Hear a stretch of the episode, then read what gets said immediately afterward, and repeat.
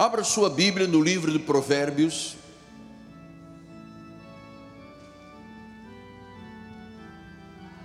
Provérbios de Salomão, depois de Cristo, o homem mais sábio da terra.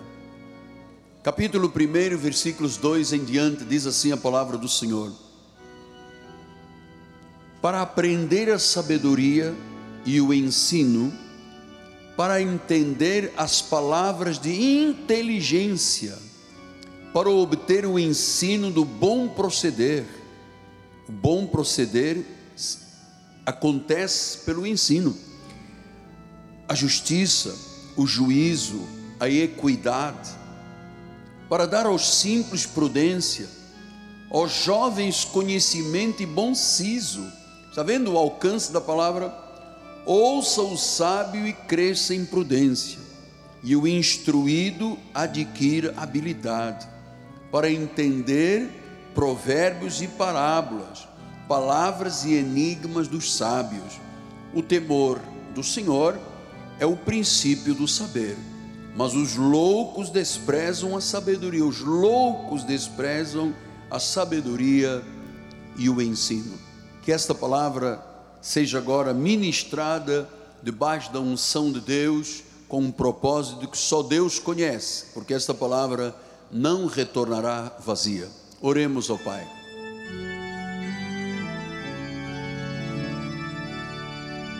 Senhor Jesus, temos agora 45 minutos para termos um conhecimento que levará para o resto da nossa vida a força para viver e a coragem para vencer.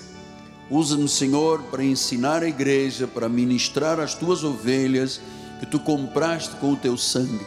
Abençoa mais uma vez as minhas cordas vocais, minha mente, meu coração e dá-me, Senhor, a humildade e a serenidade de instruir as ovelhas debaixo da orientação do Espírito e debaixo da tua vontade, pois só ela é boa, é perfeita e agradável, em nome de Jesus. E toda a igreja diga comigo: Amém, Amém e Amém. Muito obrigado, meu bispo. Meus amados irmãos, minha família, santos preciosos, eleitos pelo Deus sábio, eterno, soberano e verdadeiro, meus filhinhos na fé. Na Bíblia Sagrada, que é a rocha da nossa teologia, da nossa relação com Deus, há muitas palavras, muitos versículos que falam sobre o temor do Senhor. O temor de Deus não é algo baseado em medo, em terror, em pavor. Não, absolutamente não. Mas o temor do Senhor é um profundo respeito, uma reverência, uma adoração que nós temos gerada pelo Espírito Santo, quando estamos entendendo a grandeza, o poder, a majestade, a magnificência de nosso Senhor e Salvador Jesus Cristo. Isto envolve reconhecer a autoridade suprema da vida, a autoridade que está sobre todas as coisas, o Senhor Jesus Cristo, e um viver em obediência aos seus mandamentos.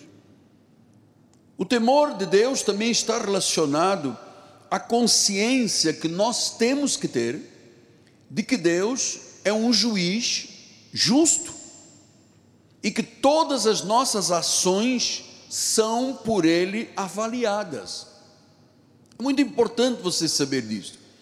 Quando Eclesiastes, portanto, Salomão escreveu o livro do pregador, o Eclesiastes, no capítulo 12, versículos 13 e 14, assim de tudo que se tem ouvido, a suma é esta: tudo. Resuma a vida toda nisto. Teme a Deus, reverencia, reconhece a sua grandeza, o seu poder, a sua soberania. Teme a Deus, guarda os seus mandamentos, porque isto é o dever de todo homem. porque Deus há de trazer a juízo todas as obras, até as que estão escondidas, quer sejam boas, quer sejam más. Então, diante disto, nós precisamos do exercício do temor do Senhor, reconhecer a soberania de Deus, viver de acordo com a vontade dEle. Isto é a essência da vida espiritual.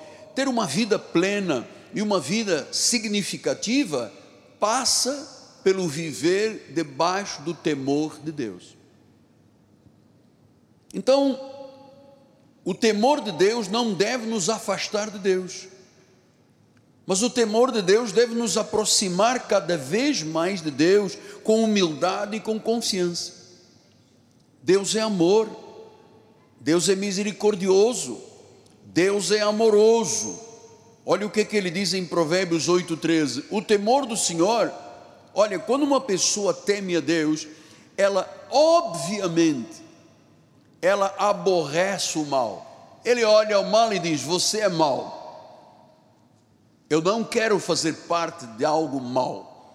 Diz que o temor do Senhor consiste em aborrecer o mal, a soberba, a arrogância, o mau caminho, a boca perversa. Você está percebendo o que é a falta de temor e o que é o temor?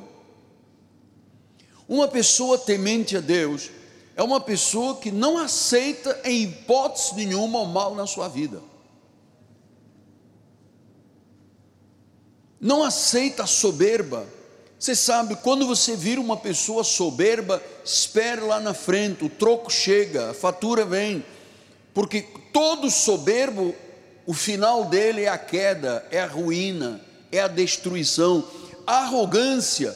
Amado, o que mais nós vemos hoje lá na nossa pirâmide, lá no vértice da pirâmide do nosso país, são pessoas arrogantes, pessoas condenando, pessoas atacando, pessoas vingando-se. Então, a soberba, a arrogância, o, tem, o temente a Deus não aceita o mal, não aceita nem, nem vive soberbamente, não é arrogante. O mau caminho, a boca perversa, a pessoa se afasta. Você sabe que as más conversações corrompem os bons costumes. Sabe como é que uma pessoa abandona uma igreja? Quando vem uma má conversação e a corrompe.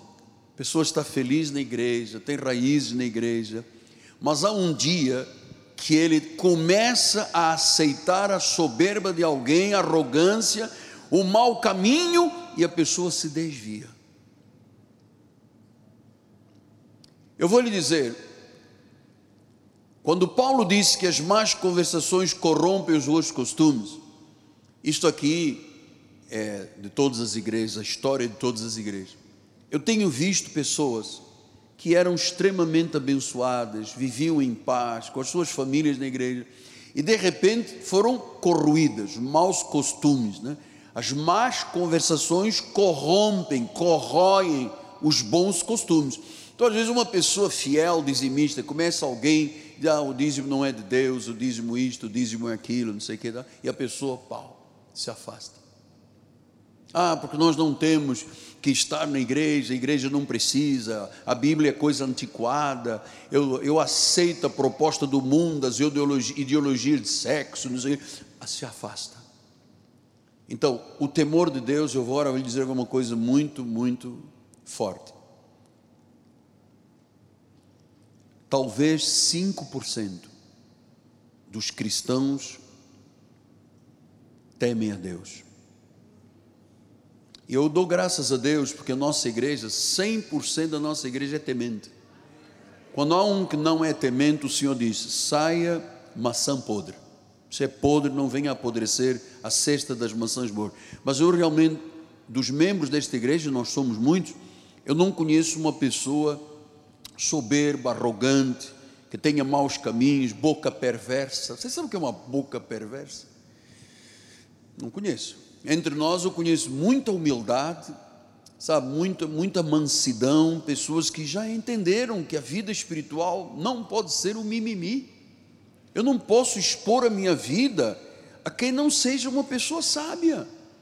Porque nós não estamos tratando apenas do dia a dia da igreja, nós estamos tratando da tua vida, da tua família, do teu dinheiro, da tua vida eterna. Então nós precisamos saber, às vezes um bom costume é corrompido por uma má conversação. Veja quantos jovens experimentam bebida alcoólica. Eles aprenderam em casa, não pode beber bebida alcoólica, não pode fumar, isso faz mal, é do inimigo, não sei o quê. Mas hoje o sistema, a cultura que nós vivemos no nosso país é contra a família. Hoje o sistema, a maioria das escolas, ensinam os, as, os jovens a serem contra os pais. O que você vê hoje de rebeldia, de jovens contra os pais, é uma coisa indigna, mano. Talvez as pessoas só deem valor aos pais quando eles morrerem. Porque o sistema é contra o pai, é contra a mãe. Há filhos que não beijam os pais há 50 milhões de anos, não cumprimentam, passam como se o pai e a mãe fossem apenas obrigados a sustentá-los. Esta é a nossa cultura, é uma cultura que corrompe os valores da família.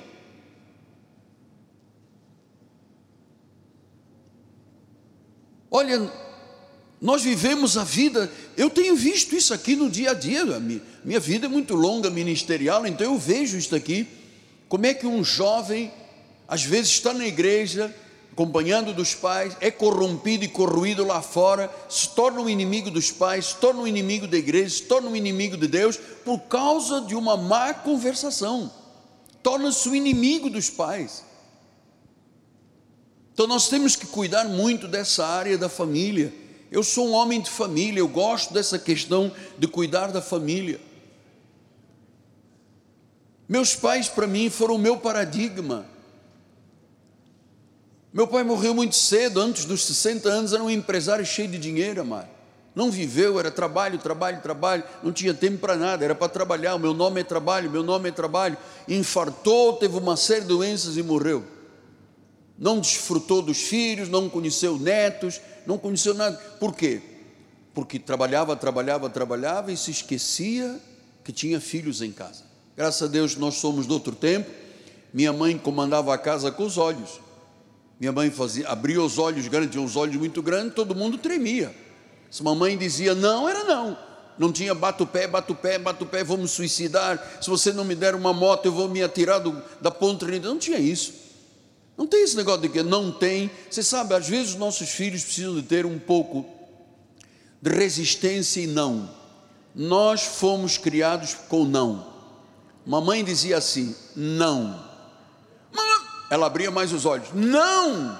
Está dito, ponto final, obedeça. Você sou eu que te sustento, você está debaixo do meu telhado, você vive as minhas coisas. Quando você casar, for embora de casa, diga sim para os teus filhos. Então, quando você às vezes não diz um não ao filho e facilita demais, eu vou lhe dizer uma coisa: isso tem sido um erro da minha vida, porque eu tenho um coração de manteiga, mas é um erro.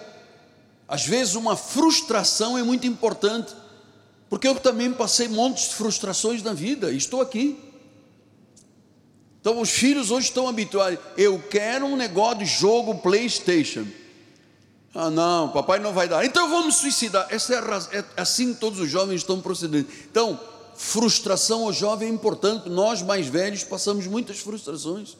Para chegar aqui onde cheguei, eu ouvi muito não, eu ouvi muita bomba, eu ouvi muita guerra contra mim, e eu entendi que eu não posso mais continuar sendo assim.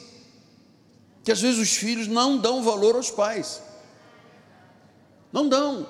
Ele acha que o pai tem que pagar e ponto final. Eu quero um tênis Nike que custa 1.200 reais. Não, compra um no no Mercado Livre, no Shein, no AliExpress, custa 20 reais. Não, senhor, se não me dá um tênis de 1.200 que o pai nunca teve, o filho bate o pé e quer ter, eu vou me atirar da ponte. E é assim que se vive na nossa cidade. Por quê?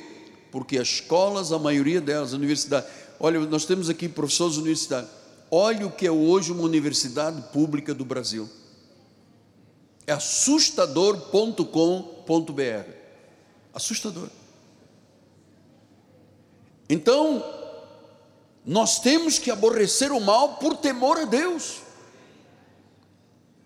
Então, o temor a Deus não é um medo paralisante, mas é respeito, é reverência, obediência diante do Criador, diante do Senhor, diante do Salvador, do Rei, do Supremo Pastor. Por isso é que ele exige ser temido e respeitado. Diz Provérbios 10, 27: o temor do Senhor prolonga os dias da vida. O temor do Senhor prolonga, porque assim, o que é que pode matar o meu pulmão? Cigarro. Não vou fumar. O que é que pode destruir as minhas células? A droga. Não vou. O que é que pode destruir as minhas emoções? A pornografia. O que é que pode destruir o meu fígado? A bebida alcoólica. Então, para ter os dias prolongados na terra, eu tenho que temer a Deus. Eu não vou me meter aí numa rave de sexta-feira a domingo à noite, dança, dança, dança, cheira, cheira, bebe, bebe, bebe, cheira, para dizer que eu sou o quê? O rei da cocada preta. Então nós sabemos, o temor do Senhor prolonga os dias, mas os anos dos perversos serão o quê? Abreviados. Morre prematuramente. Prolonga os dias. Todo temente a Deus tem muita longevidade. Não bebe, não fuma, não envia gordura pelas artérias, cuida do seu corpo, bebe água todos os dias, muita água. Você sabe que às vezes o idoso tem confusão mental por falta de água. Ah, eu não gosto do sabor da água. A água não sabe nada pinga um negocinho de limãozinho, bota uma gotinha de alguma coisa doce, você tá, parece estar tá bebendo H2O. Mas tem que beber água. A ingesta de comida, muita comida, muita comida, muita comida. A mais tarde começa a haver problemas, diabetes, e cegueira, e não sei o quê, problemas nos ossos, problemas de circulação, o pâncreas começa, ah, não aguento, ah, não aguento, e vai de insulina para trás e para frente. Então nós temos tem, uma pessoa que tema a Deus tem temor com o seu corpo, tem temor com a sua alma, tem temor com o seu espírito, tem temor, não se aproxima do insensato, do louco, do bizarro. Esta é a pessoa temente a Deus. Você nunca me viu envolvido com nada de verbas de governos, vai para Brasília para pegar uma ambulância para a igreja. Temos um deputado que tem uma verba escondida debaixo dos panos. Eu nunca aceitei nada. O ano passado veio aqui um deputado, tem uma pessoa de grande relevância, falou, pastor, me dá aí o teu CPF, que eu vou mandar uma verba do eu, meu CPF. Nunca. Então dá de um irmão da igreja. Quer dizer, você quer morrer, quer me levar e ainda quer levar um irmão da igreja. Não quero. Não, mas eu tenho um. Tem um ministro. Eu não quero saber de ministro nenhum, amado. Eu quero saber do meu Deus, do meu temor a Deus, porque os anos dos perversos são abreviados, morre prematuramente, amado, porque não teme a Deus. Então, Provérbios 14, 26 diz assim: No temor do Senhor tem um homem forte amparo. Quando um homem de Deus, uma mulher de Deus teme, isso é refúgio para os seus filhos. Os filhos dos crentes são protegidos por pais tementes a Deus. Agora, se o filho vê o pai mentir, beber, escarnecer, brigar com a mãe, o que, é que se espera deste lar? Nada. No temor do Senhor tem um homem um amparo, é refúgio para os filhos. Os filhos se sentem seguros quando vem um pai na hora da refeição dizer: Antes de comer, cara, põe o garfo aí em cima. Senhor Jesus, muito obrigado pelo alimento, amém, glória a Deus. As mãos prepararam, recebemos com ações de graça. Agora pode comer. O temente a Deus, o pai e a mãe, é aquele que senta na cama quando acorda e diz: Obrigado, Jesus, eu estou vivo, estou aqui para a glória do teu nome, usa-me, disponho-me a ti. O temente a Deus é aquele que diz assim: domingo não é meu, domingo é do Senhor. Eis-me aqui, Senhor, domingo tem chuva, tem granizo, tem bala perdida, tem berre, tem quebrado, tem chumbo grosso por todo lado. Eu vou estar na minha igreja, porque eu não vou deixar levar pelo mundo.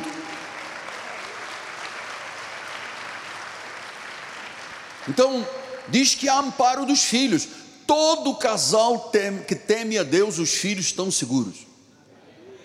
Eu estava ouvindo o testemunho de um casal da igreja, dando testemunho dos filhos aqui na igreja, das noras, Ele disse: Desde pequenos meus filhos estão aqui na igreja. Criamos os filhos na igreja. Por quê? Porque eles viram o exemplo em casa. Então os filhos vão para onde os pais os orientam. 27. O temor do Senhor é a fonte da vida. Quando você teme, você evita os laços de morte. Droga, não. Bebida alcoólica, não. Caminhos escuros, escuros, não negócios debaixo dos panos, não. Duas balanças, não. Então, o temor do Senhor é vida, evita laços de morte. Quantas pessoas se meteram aí, desculpa a expressão portuguesa, em encrencas, porque não temeram a Deus e se envolveram. Acabou em laços de morte, acabou em perdas, acabou em destruição de família. 19, 23 disse: o temor do Senhor conduz à vida. Aquele que o tem ficará satisfeito. Agora veja o temente a Deus: nenhum mal o visitará. Se eu tenho reverência, se eu tenho temor, se eu respeito Deus, respeito a palavra, respeito a igreja, respeito os meus pastores, são aqueles que cuidam da tua alma. Eu tenho que ter, eu não posso vir para a igreja, eu às vezes fico indignado, mas, ah, porque o senhor é do, do século passado. Quando eu vejo uma pessoa vir de chinelo e de, de, de, de bermudão para a igreja, um homem, que isso, gente? Você compareceria perante um juiz dessa forma? Seu juiz manda te prender. Você entraria no palácio do Planalto diante do presidente da República de chinelão e de bermudão? Não, não deixa entrar. Tem uma expertise para se fazer isso. Os franceses dizem la noblesse oblige a nobreza obriga. Nós somos pessoas nobres, diz a Bíblia Sagrada, nós temos projetos nobres, nós temos nobreza na nossa forma de estar na igreja. Amado, eu vejo às vezes um pregador na televisão de tênis rasgados, de calça toda rota, falando bizarrice. Eu disse, gente, quem é esta pessoa? O que, que ela representa? O que, que ela quer dizer? Indo de calça jeans rasgadas no joelho. O que, que ele quer dizer? Tudo bem, na juventude eu também sou capaz de andar em casa com uma jeans rasgada. Agora, na rua não vou, na igreja muito menos. Eu sou um homem temente a Deus. Aqui no shopping ou na China comunista, eu sou temente a Deus. E eu protejo os meus filhos, os meus netos, a minha descendência com o meu temor de Deus. Eu já podia ser um homem multimilionário. Eu podia viver numa ilha grega se eu fosse aceitar a corrupção que me foi proposta. Eu disse: não, fique com toda a sua fortuna, não quero nada de lavagem de capitais, procura outros que querem. Eu não quero. Eu quero dormir em paz, porque eu temo o meu Deus, eu reverencio o meu Deus, eu respeito o meu Deus, eu protejo a igreja com o temor de Deus na minha vida. Portanto, Hoje há uma visão muito distorcida do relacionamento com Deus, porque as igrejas negam a soberania de Deus. Amados, só Deus conhece o nosso futuro, Ele é onisciente. Só Deus tem o poder total, Ele é onipotente. Só Ele está em todo lugar, Ele é onipresente. onipresente. Só a graça de Deus nos faz entender isto. O legalista não teme a Deus. Choveu, Igreja está para o último lugar. Escanteio com Deus, não quero saber de Deus. Tem Natal, não vou à igreja. Tem Páscoa, não vou à igreja. Tem feriado, não vou à igreja. Amado, isso não é um temendo, não é uma pessoa que protege a família e não está livre dos laços de morte. Porque temor a Deus é de janeiro a dezembro, sete dias por semana, doze meses por ano, 365 se for um ano comum, ou 366 se for bissexto. Eu não temo a Deus ao domingo e depois na segunda-feira eu viro de cabeça para baixo. Não, eu temo a Deus todos os dias da minha vida. Então Deus fez uma, uma mudança de regeneração na nossa vida. Agora, o que que paira sobre o horizonte evangélico neste momento? As igrejas descartaram a teologia verdadeira. As igrejas descartaram as doutrinas evangélicas históricas da reforma que eu prego aqui, nós pregamos aqui.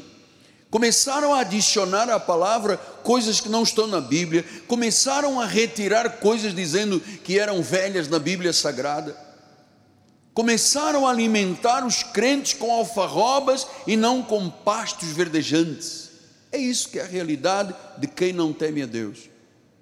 Tentaram mudar o conceito divino sobre a ira de Deus e a justiça de Deus. Amado, Deus é justo, é juiz, quem tem a palavra final é Ele, e não adianta se Deus diz que é por obras, não diz que é por obras. Se é por graça, não é por obras. De que é que vive a igreja? Obras, obras, obras, obras e graça. Graça não existe, só existe no nosso ministério, amado. Nós, neste ministério, não seguimos a cultura brasileira, nós seguimos as Escrituras de Deus, a Bíblia Sagrada. Então, nestas últimas décadas, tem sido diabólico negar os princípios bíblicos basilares, cláusulas pétreas da Bíblia, amado. Quando Deus diz, isto é uma cláusula pétrea, que a salvação é eterna e que ninguém te pode arrebatar das mãos de Jesus, isto é uma cláusula pétrea, é como na Constituição, tem cláusulas pétreas que ninguém pode mudar. A Bíblia tem cláusulas pétreas, tem princípios basilares que não podem ser ofendidos pelo povo de Deus. Deus deixa claro sobre a sua soberania. Isto é uma cláusula pétrea. Deus fala da sua imutabilidade, da sua inerrância, da autoridade das Escrituras. Como é então que as igrejas estão fazendo?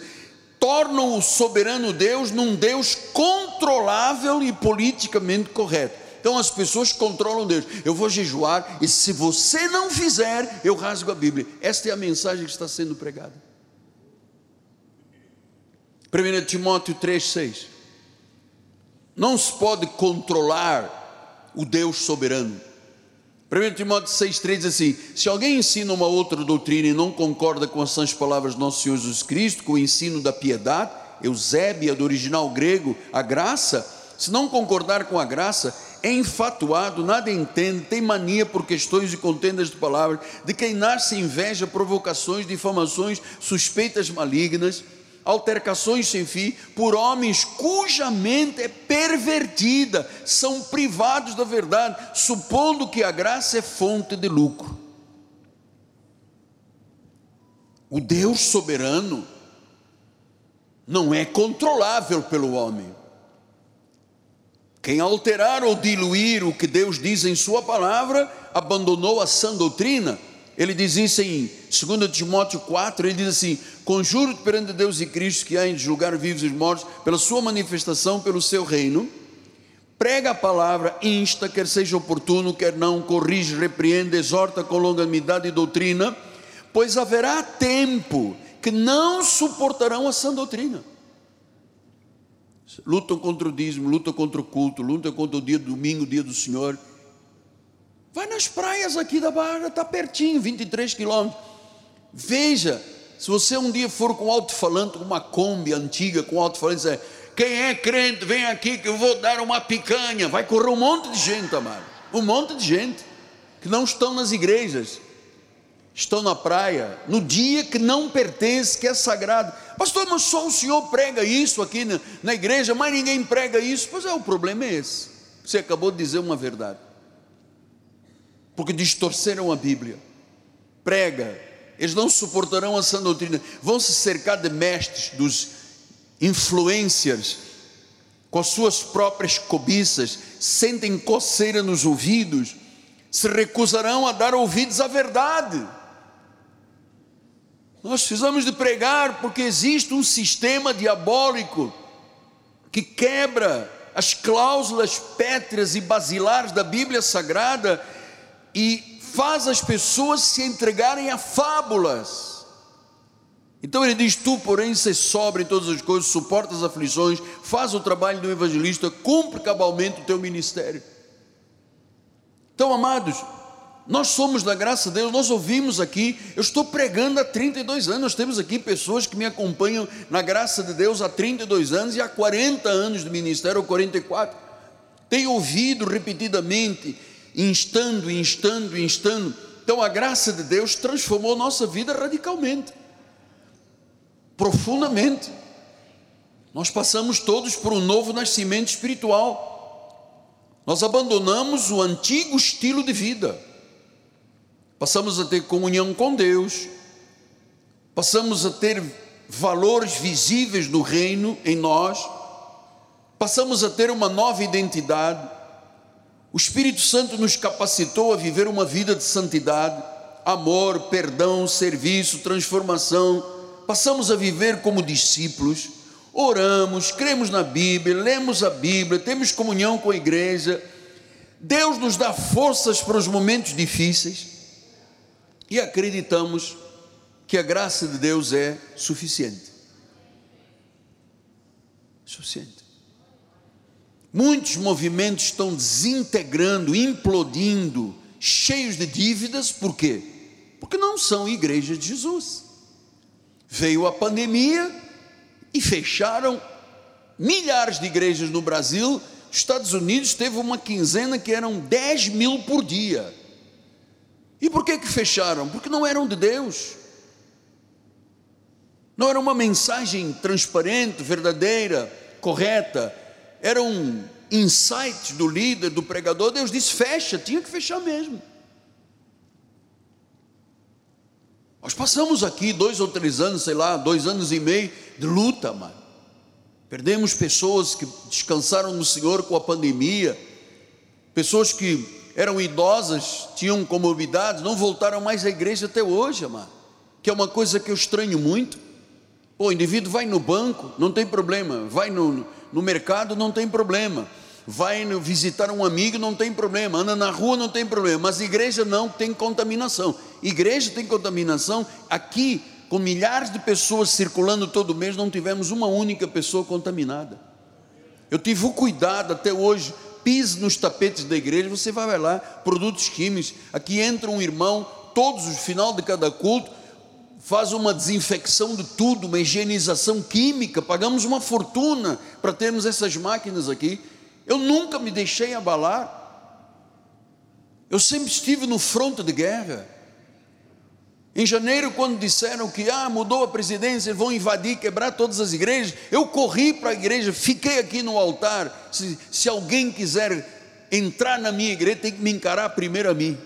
Eu não abandonei o barco, não, porque eu sou um homem temente a Deus. Eu quero que você seja temente, que todo mundo veja e saiba que é Deus que está na tua vida, mano.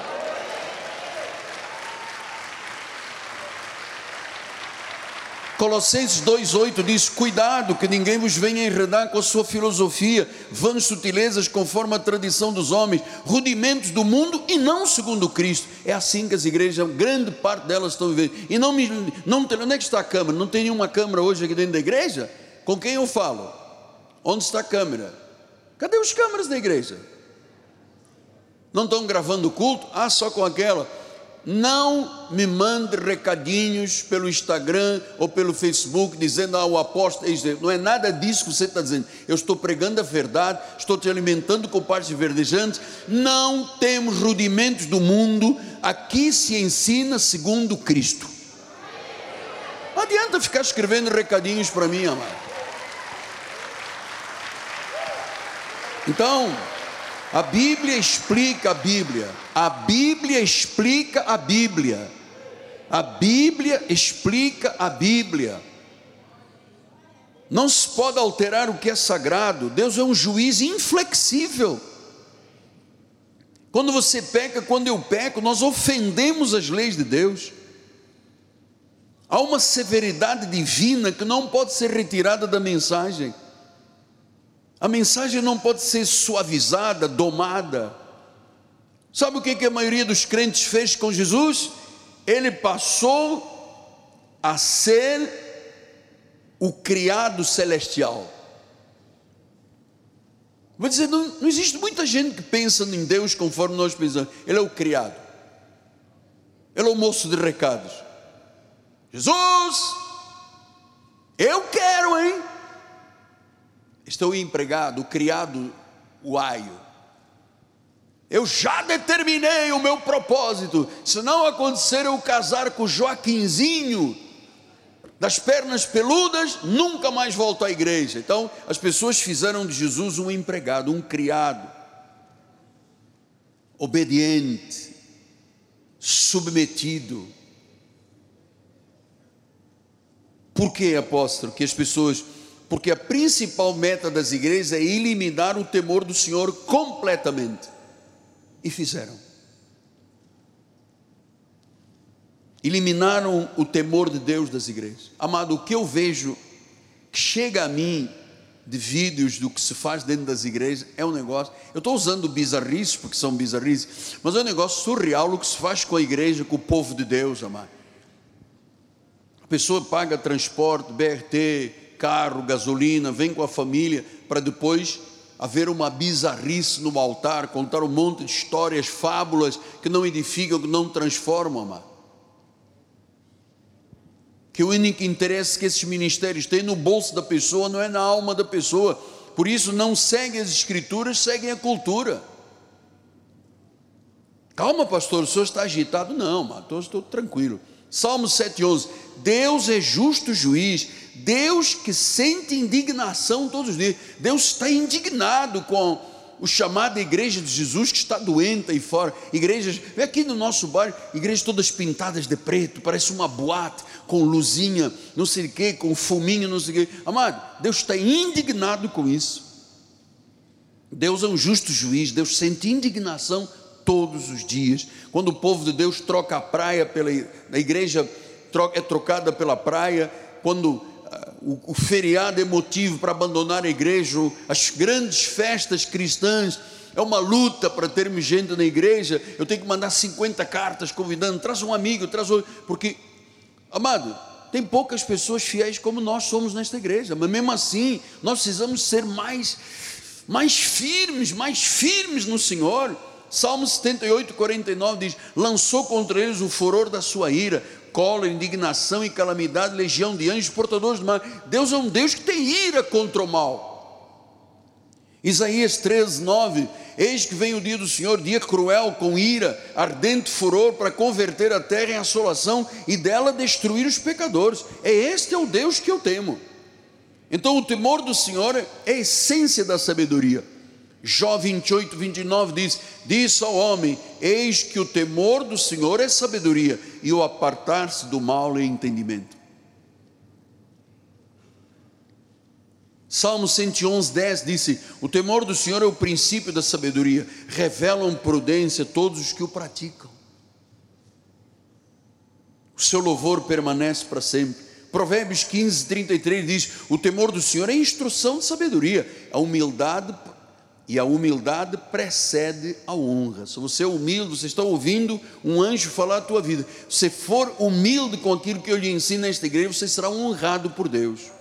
2 Coríntios 5,11 diz: E assim, conhecendo o temor do Senhor, persuadimos os homens e somos cabalmente conhecidos por Deus. Espero também a vossa consciência nos reconheça. Hebreus 12, 29 diz: Porque o nosso Deus é fogo consumidor 10, 31. Horrível coisa é cair nas mãos do Deus vivo. Estes versículos todos que eu apresentei, o mundo aí fora, evangelho não conhece. Sabe?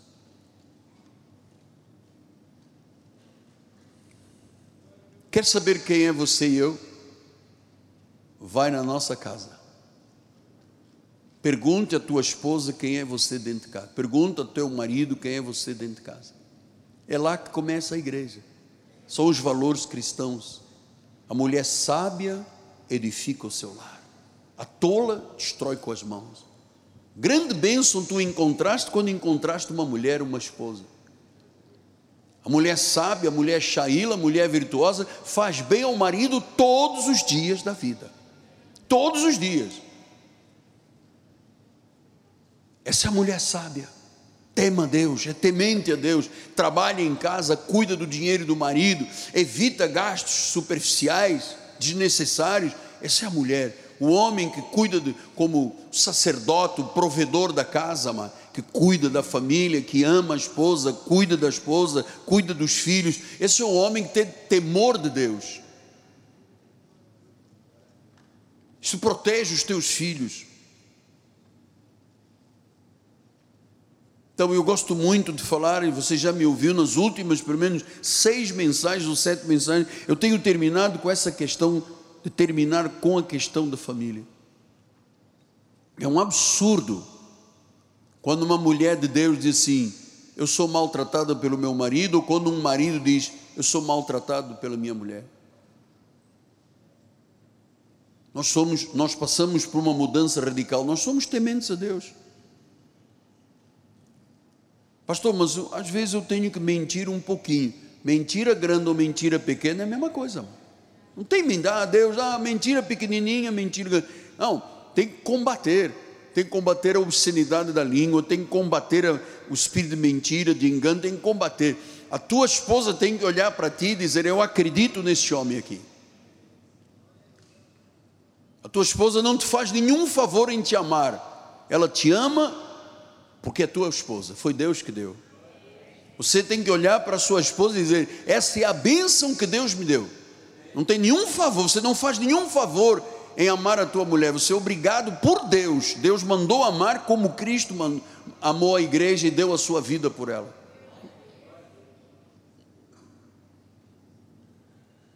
Pastor, mano, eu já estou com meu marido já há 15 dias nós não nos falamos. E você é temente a Deus? Você vem me dizer que você é crente, temente a Deus? Pastor, já estamos aqui há quatro meses sem vida conjugal sexual. Você acha que isto é correto? Você acha que está fazendo um grande favor ao seu esposo de ter vida conjugal? Teu corpo não te pertence. E vice-versa. Ah, mas o meu marido já é um pouco mais velho. Quer dizer, então, nós, os mais antigos, os idosos, a partir dos 60 anos, que é chamado idoso, só vamos servir para ser uberido. Uberido é Uber do marido. Uberido. Vai no shopping pagar conta, vai fazer não sei o que comprar couves, vai no Turbomil e compra lata de azeite. É isso que o marido idoso serve, mas só para isso, uberido? Graças a Deus você tem um marido já de cabelo branco, cuida dele até ele, até, até a velhice, que morram os dois juntos com 150 anos, amado. Ninguém faz favor de amar o outro, não. Eu faço o favor de te amar porque você não presta. Então eu vou te amar porque você não presta. Você tem aqui o meu favor. Irmão, não existe isso na Bíblia. Nós somos a imagem e semelhança de Deus. Sim, mas o meu marido olha para mim e diz que eu agora as coisas caíram um pouco, à frente e atrás. E vê a barriga do teu marido, mas vê a barriga dele para ver se também não caiu. Você pensa que só a mulher caiu um pouquinho? Tem o homem, temos irmãos aqui na igreja que andam para trás aqui para segurar a barriga. Depois ele olha e diz: Não, caiu um pouco, caiu um pouco, caiu um pouco. Você também caiu tudo, mas não diga que não caiu tudo. Fica tomando aí o negócio, como é que chama que o bispo Barbosa faz? Hã? Garrafada, depois diz não caiu. Ah, mas vamos, vamos acabar a mensagem antes que dê briga no altar. Cuide e ame da sua esposa, amado. Homens, cuidem e amem as suas esposas. Você não faz nenhum favor de amar a sua esposa. Esposas, amem, sejam submissos aos seus maridos. Você não faz nenhum favor em amar o seu marido. Quatro senhoras disseram amém, a outra disseram hoje vai ter guerra em casa. Vou dormir de calça jeans, com cinturão, com prego e grilhões. Ame a sua família. Você sabe por quê? Porque às vezes é tarde. Às vezes é tarde. A nossa cultura é contra famílias, querem destruir as famílias. Os filhos são ensinados a odiar os pais. Se um pai diz a um filho, eu sou heterossexual, o filho te rebenta. Ele quer a mesada dele no dinheiro e as coisas boas, o, o tênis da Nike, mas te rebenta. Mas você é um homem temente a Deus. Você é uma mulher temente a Deus. Você tem que manter firme a sua confissão. Pastor, mas eu já sou casada há 40 anos. Glória a Deus, amado. Vai em frente. Bate um ovo de codorna com amendoim, alguma coisa, mas vai em frente, amado. Fica dizendo que teu marido é velho, que a tua mulher é velha. Ninguém é velho aqui. Esta igreja, Deus abençoará com longevidade. Temos irmãos aqui de 60, 70 anos, daqui a 30 vão ter 100 anos aqui na igreja, entregando o dízimo. Dá uma tossidazinha. E, e diz: oh, Eu ouvi o apóstolo naquela noite falar 100 anos. Estou completando hoje 100 anos, porque Deus saciará esta igreja com longevidade. Porque esta igreja teme a Deus, este povo é temente ao Senhor. Deus alongará a vida de todos os membros desta igreja, amado. Quem crê, diga amém. Diga amém outra vez. Diga amém a terceira vez. Olhe o irmão do lado e diga: Nós teremos longevidade, porque tememos a Deus. Porque tememos a Deus. Longevidade.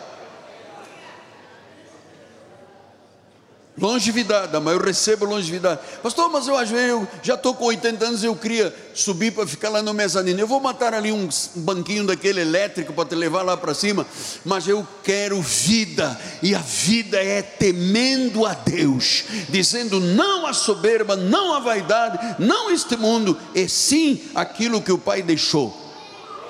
Este é o Deus a quem servimos.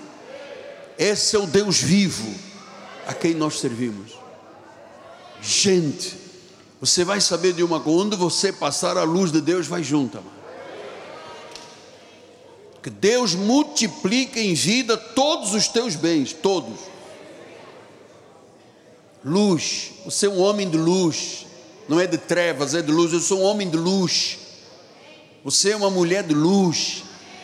A luz de Deus, a sabedoria, o conhecimento emanam da nossa vida somos tementes, não andamos aqui com fábulas de velhas caquéticas, nós somos mulheres e homens de Deus que cumprem a palavra, vivem a palavra, temem a palavra, temem a Deus, protegem, protegem os seus lados os seus filhos. Bem-aventurado o filho que tem um pai temente a Deus e uma mãe temente a Deus. Porque nós da antiga não tivemos pais tementes a Deus. Meu pai era católico e ia lá à missa quando tinha um casamento ou um batismo, mais ninguém. O único, desde pequenininho, ia à missa, ficava lá no primeiro banco. Quando o padre dizia, precisamos de um, um como se chama aquele menininho que vai na nota? Um coroinha. Eu me levantava. Eu já amava Deus sem saber como é que se amava Deus. Sempre fui apaixonado por Jesus. Sempre, sempre fui apaixonado. Desde que eu conheço a Bíblia, mano, em minha casa eu tenho 26 Bíblias. Desde que eu conheço a Bíblia, eu fui, passei a ser um homem apaixonado por Deus. Olha, Deus tem me honrado muito, amado. Senão eu não estaria aqui neste altar. Fechou? Tá ligado? Como dizem os. Tá ligado? Você recebe isso aqui? Então, quem tem o marido ou a esposa ao lado, olhe, dê um abraço, aperte, quebra uma costela. Vamos lá tem que ouvir, pode ser namorado também, pode ser, noivo. Quem está sozinho, abraça a si mesmo.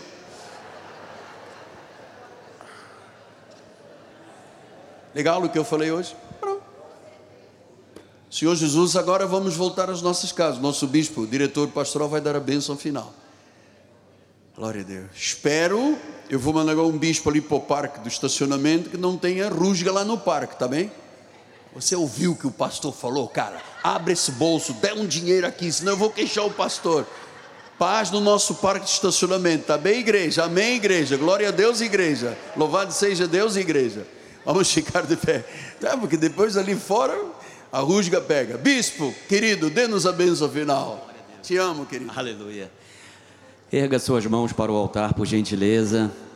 Que a graça e a paz de nosso Senhor, Salvador Jesus Cristo, esse amor maravilhoso de Deus, essas manifestações maravilhosas do Espírito Santo continuem agindo e se materializando na vida do povo de Deus. E a igreja que ama o Senhor, que tem o temor do Senhor, a igreja que é sábia, diga amém e amém. Deus seja louvado. Amém.